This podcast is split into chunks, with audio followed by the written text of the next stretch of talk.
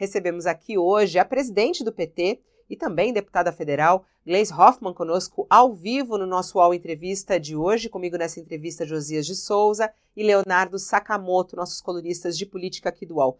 Olá, deputada Gleis Hoffmann, muito obrigada por estar aqui num dia de tanto trabalho e de tanta né, discussão e expectativa aí em Brasília. Bom dia, seja bem-vinda. Bom dia, Fabiola. Bom dia, Sakamoto. Bom dia, Josias. Um prazer estar aqui com vocês. A gente que estava discutindo ao longo da manhã, eh, eu e Josias. Aliás, bom dia mais uma vez para você, Josias. Muito bom dia a você, Fabiola, Sakamoto e a deputada Gleisi. Um prazer tê-la aqui conosco. Bom dia, Sakamoto. Bem-vindo aqui. Bom dia, Fabiola. Bom dia, Josias. Seja bem-vindo, Gleisi. A gente que estava discutindo uh, sobre a reforma uh, tributária, a importância disso há pouco aqui no nosso programa, quando de repente veio essa notícia extremamente triste. Até gostaria de começar uh, prestando uma homenagem a ele, esse homem revolucionário do nosso país, Zé Celso, que nos deixou agora pela manhã, né, Gleise? Ele que é um homem que representa muita coisa para o Brasil. Queria saber é, qual é o seu contato com a arte dele, a importância desse dramaturgo, considerado um dramaturgo revolucionário. É isso mesmo, Fabiola. Eu não tinha contato pessoal com Zé Celso, né? Mas acompanhava, é, enfim, a sua arte, acompanhava a sua atuação e com certeza é um grande nome da cultura brasileira, né? Um inconformista, um rebelde, é, foi muito importante aí para a cultura. A gente sente muito. Quero dar minha solidariedade aí aos familiares, aos amigos, aos fãs do Zé Celso. É, e o Teatro Oficina, que foi tão fundamental na opressão da ditadura militar, né? ele tinha essa atuação é, política é, também o tempo inteiro permeada pela sua arte revolucionária. Isso foi muito interessante. É, a gente vê que muitas pessoas é, da esquerda brasileira, claro, é, muito ligadas a, a Celso, né, Glaze? Sim, sim, com certeza. E, e foi importantíssimo, né? Uma voz importante na defesa da democracia. Enfim, a gente sente muito isso. É. Muito a morte dele. A gente vai trazer mais repercussão sobre a morte de Zé Celso na nossa edição do meio-dia do nosso All News. E agora eu queria focar um pouco na reforma tributária, né, que há uma expectativa para que ela seja realmente colocada em votação hoje. E a pergunta inicial é essa, Gleisi. Ela vai ser colocada hoje em votação? É, ela deve realmente ser aprovada e por ampla maioria, como disse Fernando Haddad, ou não? Tudo indica que sim, Fabiola. Eu acho que de ontem para hoje evoluiu bastante é, a tramitação lá da reforma. O relator, o deputado Aguinaldo, conseguiu apresentar o parecer ontem, um parecer longo. É, ele fez uma costura grande aí para tentar contemplar, é, enfim, interesses né, que não estavam ainda no relatório.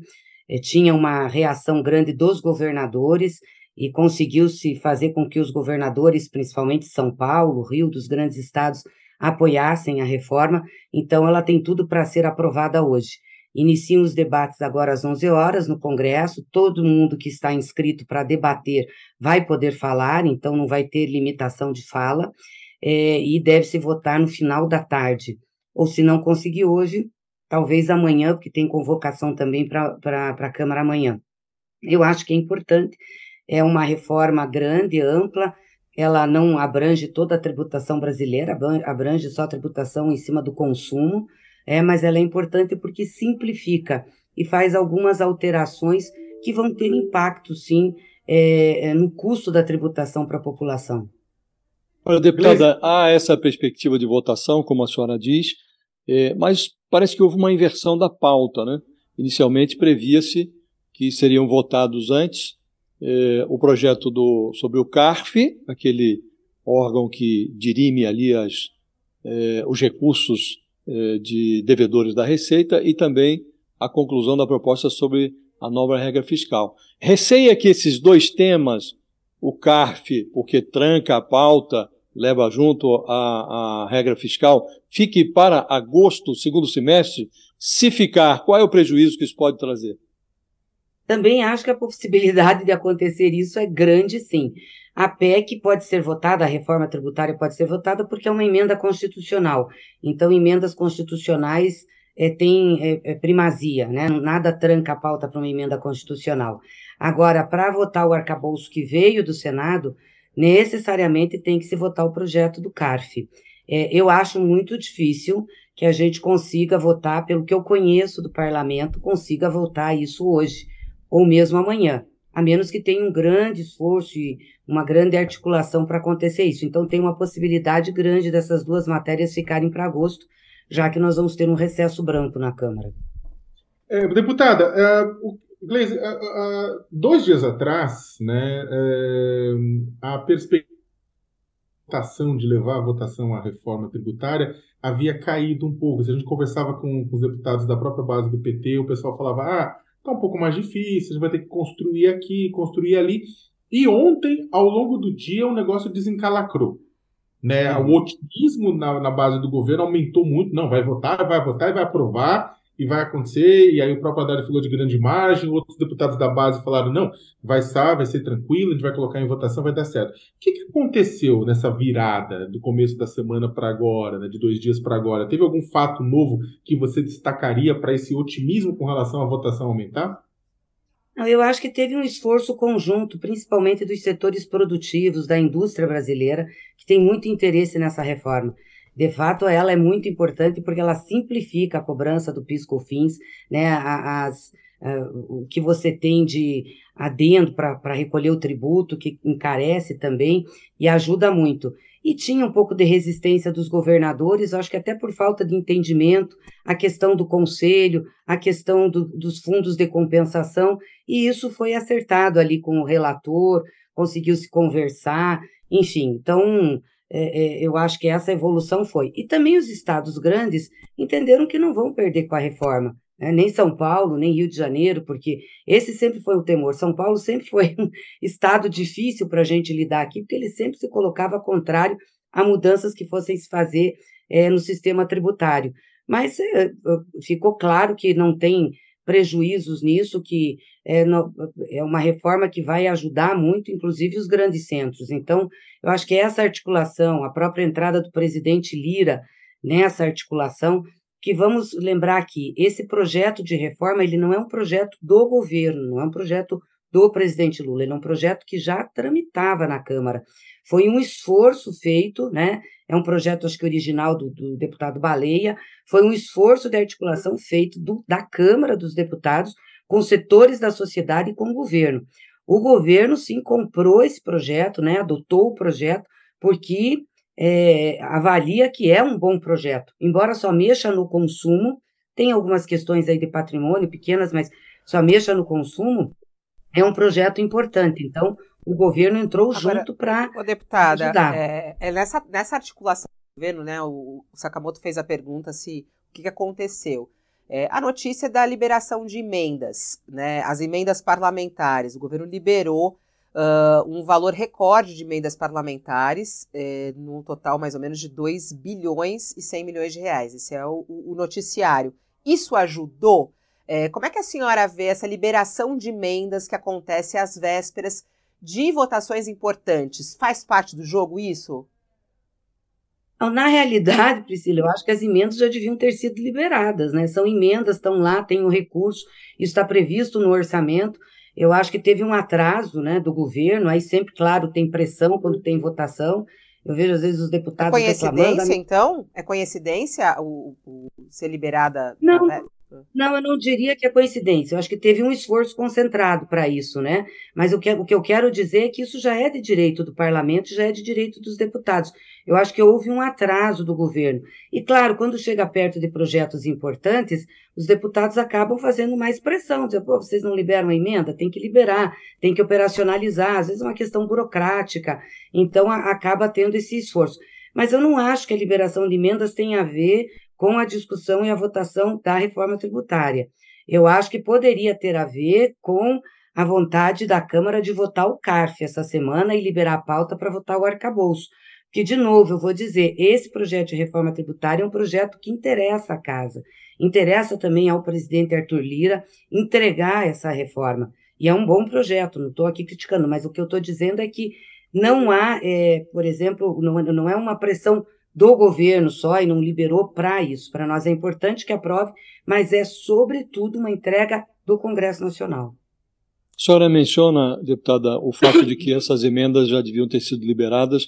De fato, esses 2,1 bilhões de reais se referem a emendas de, de bancada, salvo engano, e o pagamento é impositivo, o governo regula ali o, o tempo, o relógio, segundo a sua conveniência, mas há também um pedaço ali, sobretudo do Ministério da Saúde, algo um pouco mais de 600 milhões de reais, que começou a ser liberado daquele é, remanescente, dinheiro remanescente do orçamento secreto. Foi para os ministérios, mas aparentemente os parlamentares é, ainda têm uma ascendência muito grande é, em relação à definição de onde vai botar esse dinheiro, a prioridade do ministério fica sempre em segundo plano.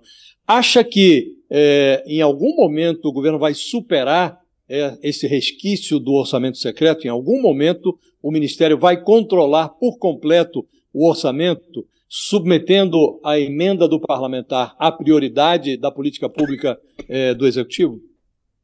Olha, como disse você, Josias, é, esse é um remanescente do ano passado do dito orçamento secreto.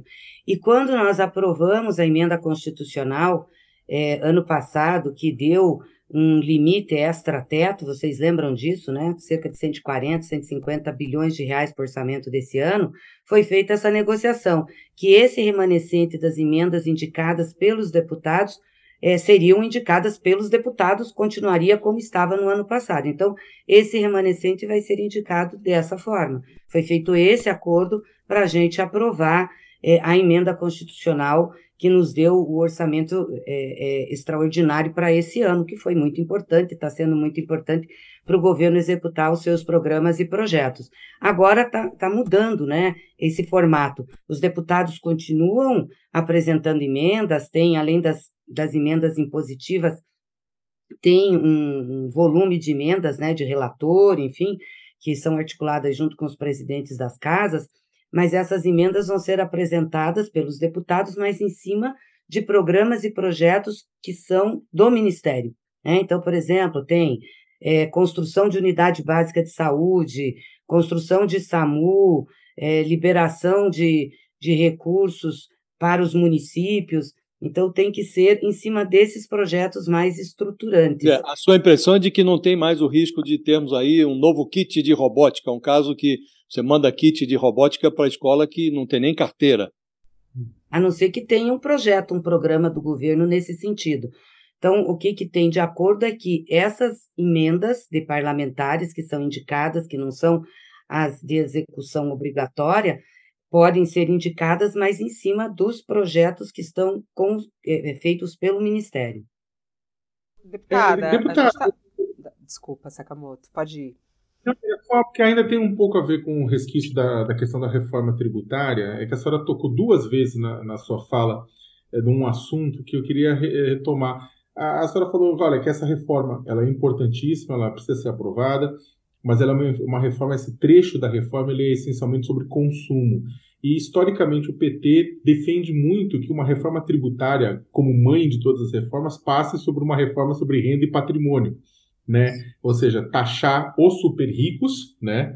É, não o pessoal que dividiu o Renegade em 24 vezes mais rico de verdade, e é, aliviando para a classe média e para a classe mais pobre. Essa segunda parte, ela virá? Ela vai ser, ela vai se colocar em votação em algum momento esse ano ainda, uma tentativa de taxar mais a renda e o patrimônio dos super ricos? Eu espero que sim, Sakamoto. Teve até uma sugestão do PT feita pelo deputado Lindbergh Farias, de colocar no relatório, e o Agnaldo, o deputado Agnaldo aceitou, que em 180 dias né, da efetivação da reforma, é, apresentaria-se uma reforma é, para patrimônio e renda, um projeto de, de lei do patrimônio e renda, o Congresso votaria. É, e o que aumentasse de tributo, o que aumentar de tributo em relação a patrimônio e renda, será abatido da carga tributária de consumo. Porque, como você sabe, hoje 50% da nossa carga tributária é sobre o consumo. É uma coisa completamente absurda, porque na maioria dos países desenvolvidos é o contrário. Você tem uma alta carga tributária sobre patrimônio e renda e uma baixa carga tributária sobre consumo, até para ter justiça tributária. Então, se colocou no relatório essa transição em 180 dias da efetivação da reforma, da entrada em vigor da reforma, eh, dessa reforma tributária, é, será iniciada a discussão da reforma sobre patrimônio e renda e o que se aumentar de carga tributária sobre patrimônio e renda será abatido da carga tributária do consumo. Eu acho que aí a gente começa a fazer um pouco de justiça tributária.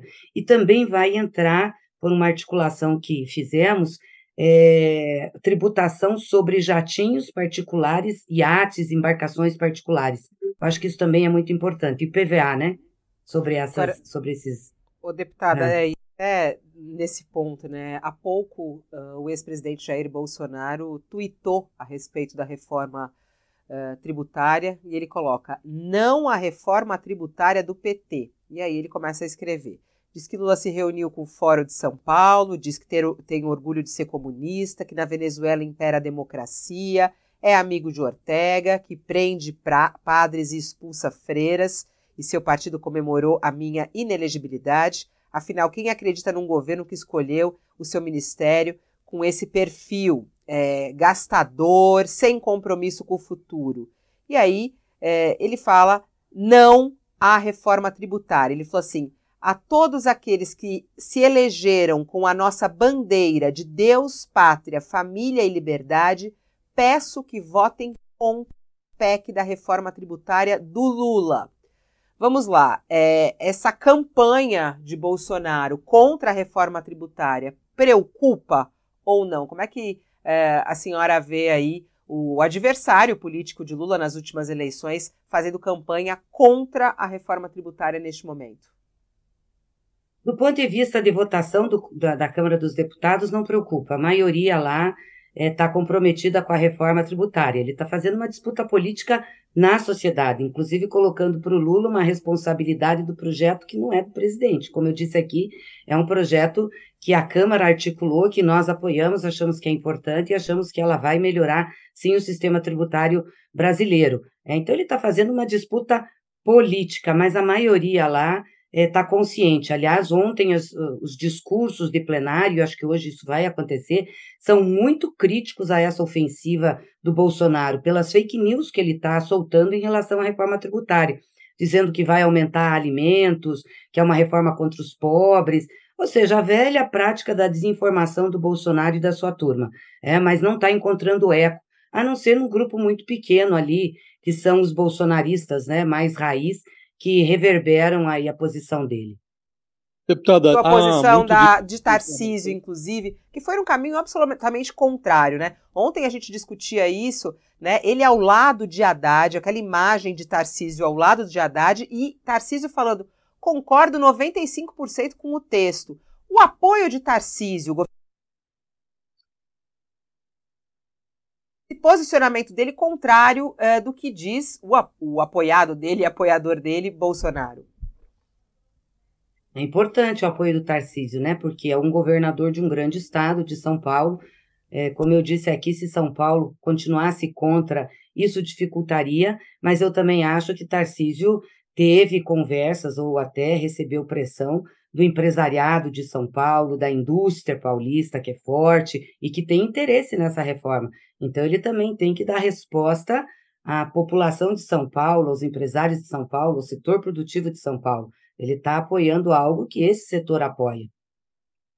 Deputada, o, o, há muito de desinformação né, na manifestação do, do ex-presidente Bolsonaro, chama de reforma do PT, uma reforma que foi elaborada por economistas, antes mesmo da posse do Lula, foi encampada por um projeto de lei do deputado Baleia Rossi. Isso foi feito sob a coordenação do Bernardo Api, que hoje integra a, a equipe do Fernando Haddad. Agora, o presidente Lula, ele é, como que assumiu como uma prioridade, ainda durante a campanha, a reforma é, do sistema de cobrança de impostos. Tanto que o Bernardo Api está lá na equipe do Fernando Haddad e o governo é, está apoiando a aprovação dessa proposta.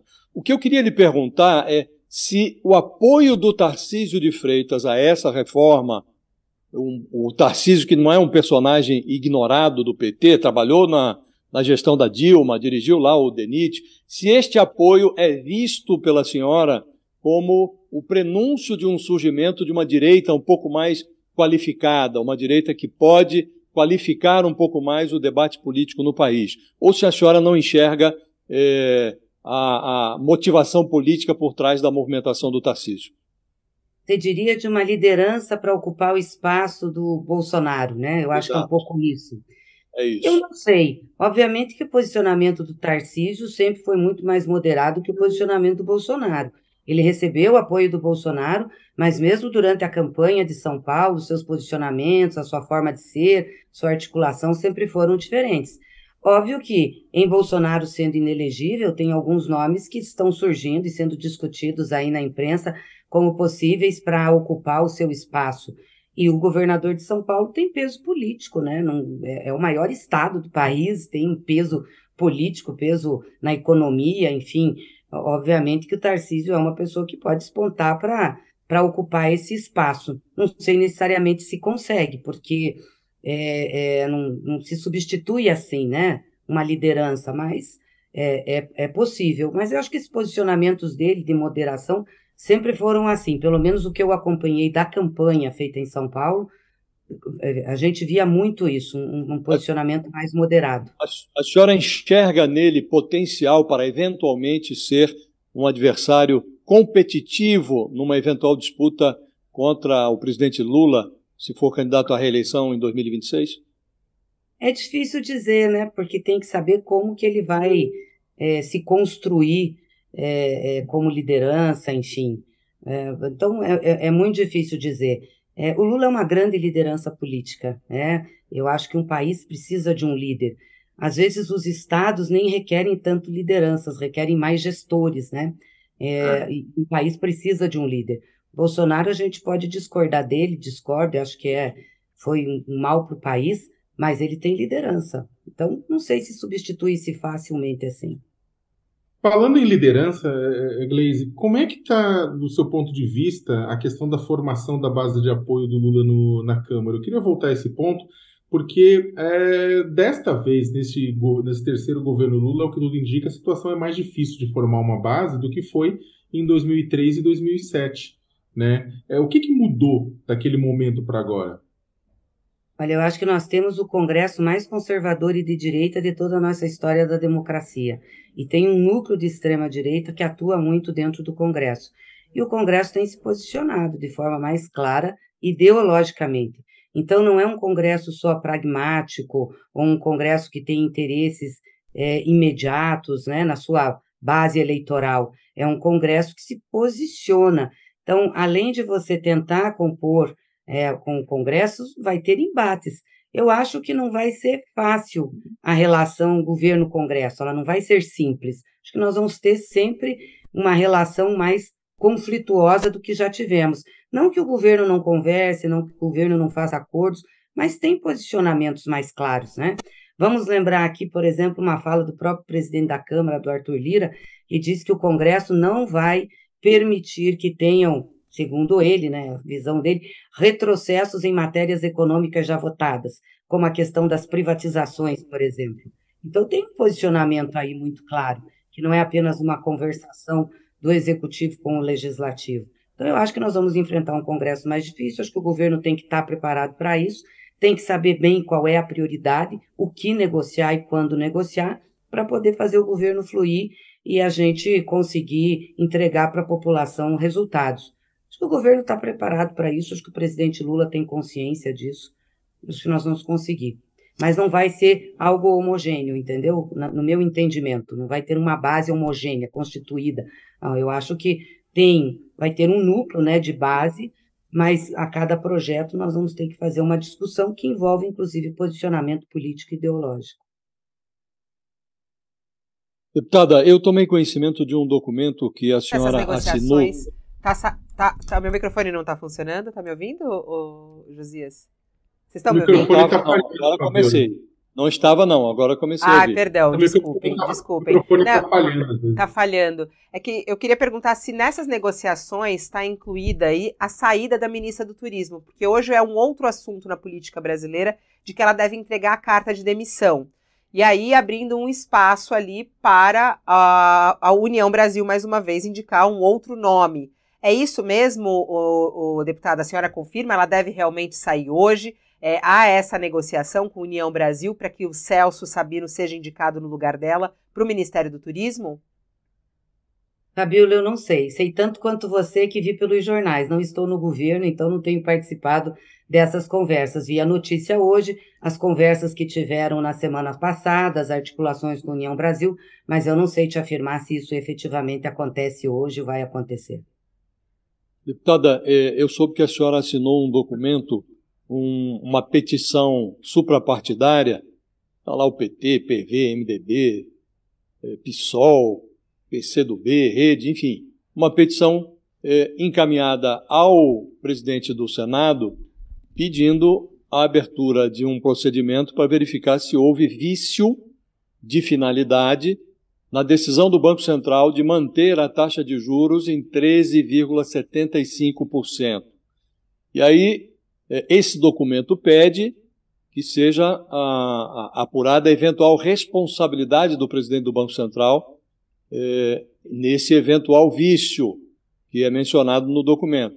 O objetivo desse documento, em primeiro lugar, é afastar o, o, o Campos Neto da presidência do Banco Central antes do término do mandato dele, no final de 2024?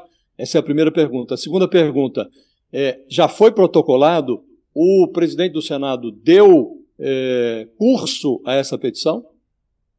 Foi protocolado ontem, nós estivemos com o presidente do Senado e também entregamos em mãos a petição. São nove partidos que assinam e é baseada na lei que deu autonomia ao Banco Central, na Constituição Federal e no regimento interno do Senado, porque o Senado é o órgão, o poder responsável pela fiscalização do Banco Central. Aliás, o presidente do Banco Central tem que, pelo menos duas vezes por ano, prestar contas ao Senado da República. E quando ele não atinge as metas previstas, ele também tem que se justificar perante o Senado. Aliás, o Campos Neto já fez duas justificativas. Então, faz dois anos que ele não é, consegue atingir as metas que eles mesmos se propuseram. Né? Então, nós demos entrada ontem, o presidente recebeu, disse que ia é, encaminhar para análise jurídica, ele teria que distribuir para uma comissão, possivelmente a CAI, mas ele vai fazer análise jurídica.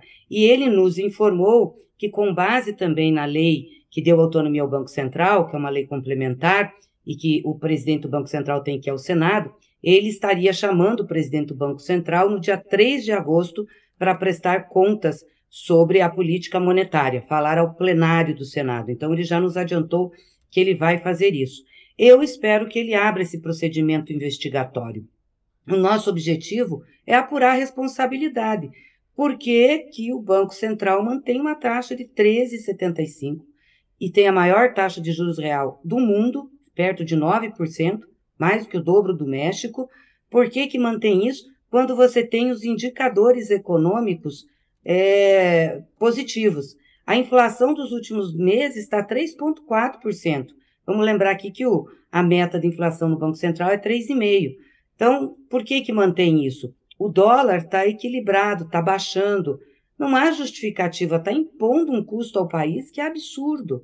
E, e, teve contradição entre a nota que saiu logo após a decisão do Banco Central e depois a ata do Compom, mostrando que tem divergência. Então, nós queremos saber qual é a real motivação, porque o gestor público precisa ter uma motivação para o seu ato administrativo. O que, que motivou Campos Neto? Agora, quando, quando, os, quando o documento subscrito pela senhora fala em vício de finalidade, embute ali um, um juízo de valor. Né? Senão, se, se não suspeitassem do vício, não teriam protocolado é, é, esse documento no Senado. Agora, eu queria saber da senhora qual seria o vício. É um vício, é política? O Banco Central, o Campos Neto está, é, é um, é um quinta coluna do Bolsonaro no Banco Central? Qual é o, o vício é, que é, esses partidos enxergam na atuação do Banco Central e do seu presidente? É exatamente a decisão de manter a taxa de juro alta não está é, em, correlacionada com a realidade econômica brasileira. A inflação está baixando e ele não baixa a taxa de juros. Então, não tem justificativa técnica, digamos, né? Aliás, toda decisão técnica embute uma avaliação política, não tem técnica pura. Mas no caso do Campos Neto, do Banco Central, a nossa avaliação é que tem sim uma avaliação política, eminentemente política, para manter essa taxa de juros o que é muito ruim. Aliás, ele recebeu críticas do mercado quando manteve, quando soltou aquele, aquele comunicado, tanto que teve o recuo na ata do Copom, ele sentiu o peso Ele achou que ia continuar né, navegando. Então tem sim, nós achamos que tem um vício sim, que é um vício político, não tem fundamento, não tem justificativa, não tem motivação técnica administrativa e ele tem que se explicar. A autonomia não dá direito ele fazer o que quer. Ele é uma autarquia, né? não está acima da presidência da República. Só por, por, último, ainda nesse tema, é, deputada, há nove diretores no Banco Central, né? Há o Campos Neto e outros oito diretores. Agora, inclusive, o Senado acaba de aprovar a substituição de dois desses diretores por é, personagens indicados pelo Lula, né? E o Campos Neto deu entrevistas explicando que na última reunião houve uma divisão, inclusive, a maioria do, do, dessa composição da diretoria do Banco Central já avaliava que nesta nota deveria ter sido sinalizado é, que no próxima reunião, em agosto agora, deve-se baixar os juros, há condições para baixar os juros. Esse documento, é, é, esse pedido de ação é, dos partidos, chega num instante em que o Banco Central está sinalizando a queda dos juros. Né? Ainda assim, a senhora enxerga o vício, né?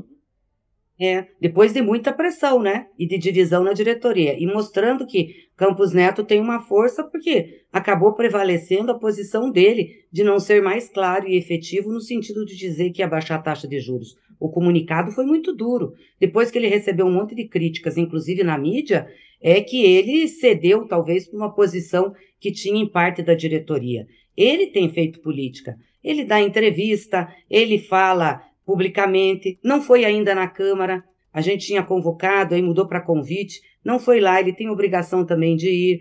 Então, assim, o posicionamento dele, a performance, a atuação, atuação política. E ele precisa responder sobre isso. Né? A autonomia tem que dar muita responsabilidade a quem está no Banco Central. O presidente do Banco Central tem que se comunicar pela ata do Copom, não nas entrevistas e nem para fazer palestra para empresário, para público e para investidor. Então, eu acho que ele tem que responder sim. A minha vontade, se você quer saber, é que ele devia sair já, devia sair logo. Acho que ele faz mal à economia mas vale, brasileira. Mas vale arrumar essa briga? É, você acha que o Lula deveria pedir, de repente, uma, um processo para que possa ser analisado pelo Congresso para a demissão dele?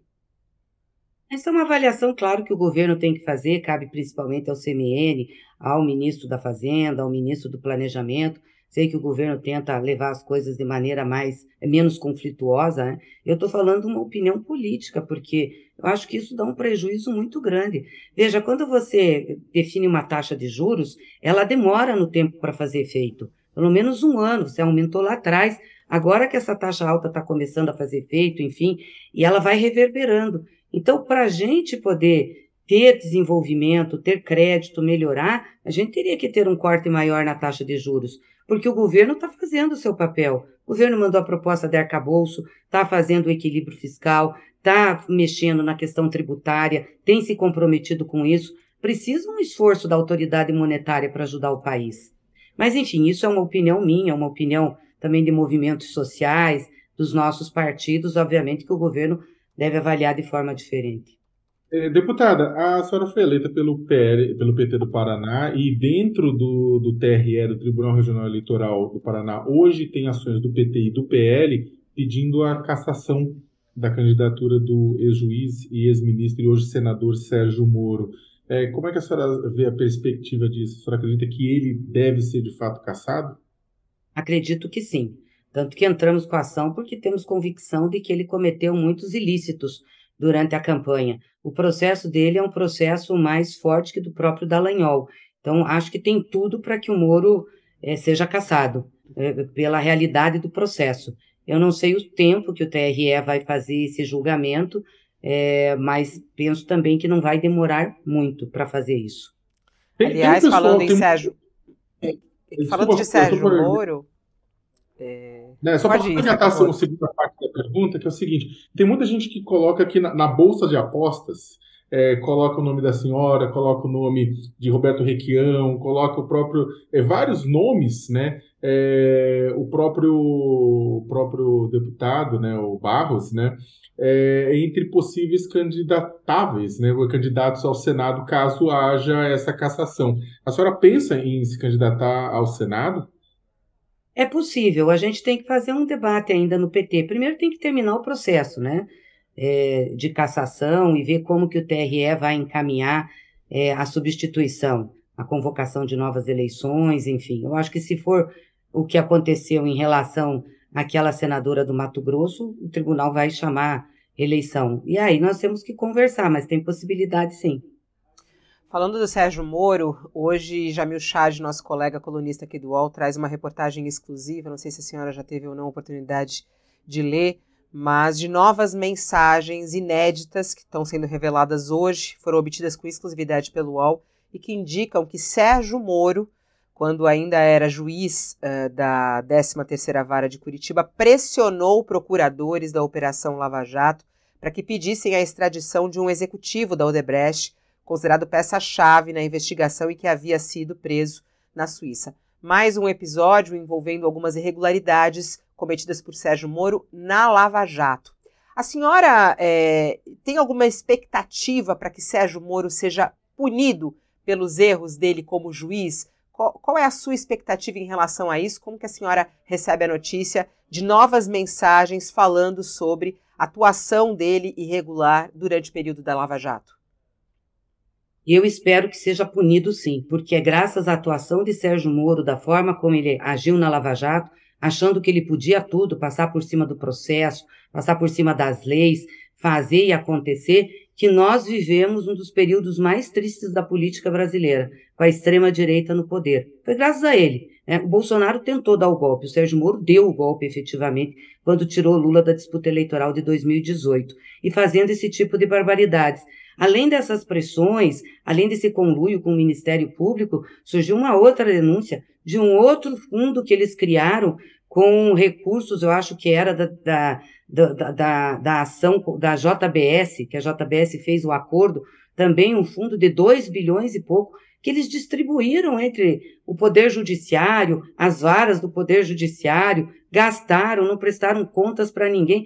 É uma coisa absurda o que aconteceu nesse processo. Ele tem que sim prestar contas ao país, ele tem que ser responsabilizado e tem que ser punido por isso, porque graças à atuação dele e daquele Ministério Público que atuou na Lava Jato, nós passamos por um dos períodos políticos mais difíceis da nossa história nesse período democrático. Mas para que haja essa punição, precisa haver algum, algum tipo de processo. Uh, o PT pretende claro. eh, procurar justiça em relação a essas questões de Sérgio Moro, porque eh, acabou não, não, não fazendo isso, né? Aí vem até aquela história, eh, vingança, é questão de vingança, não é questão de vingança? Há algum, alguma, algum, alguma decisão a respeito disso já dentro do PT, deputada?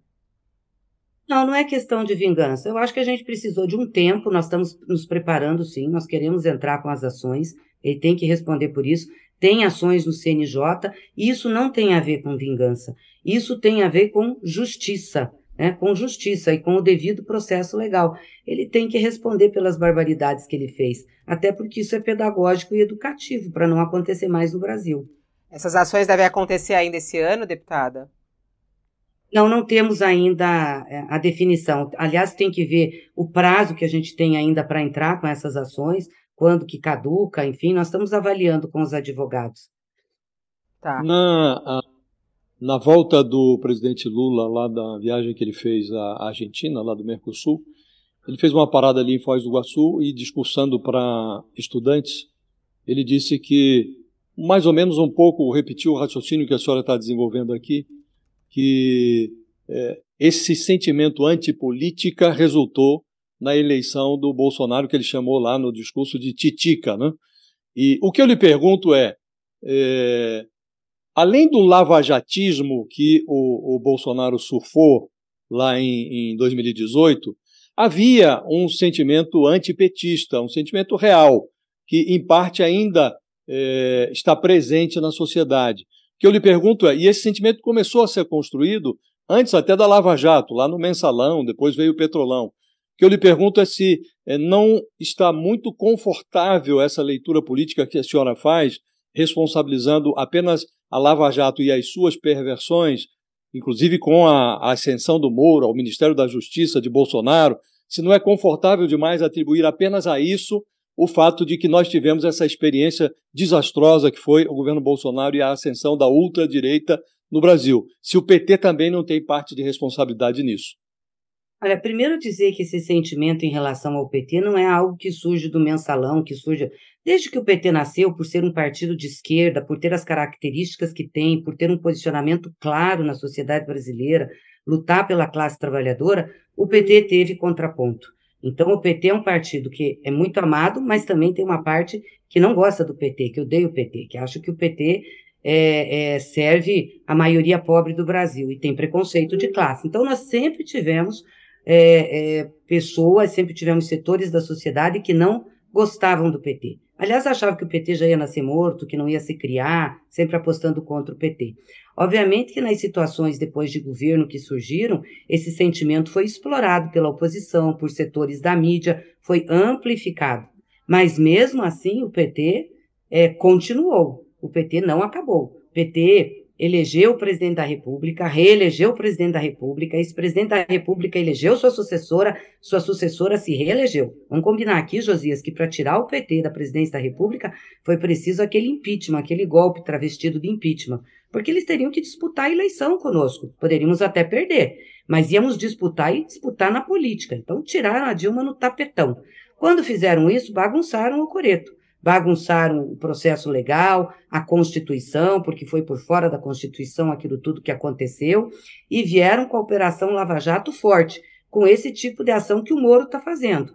É, o Moro, um cara da extrema-direita, que se baseou naquele juiz italiano, que tinha lá noções fascistas, que achava que podia fazer tudo, é uma visão autoritária, fez conluio com o Ministério Público, foi criando as provas, foi fazendo a engedração e deu no que deu.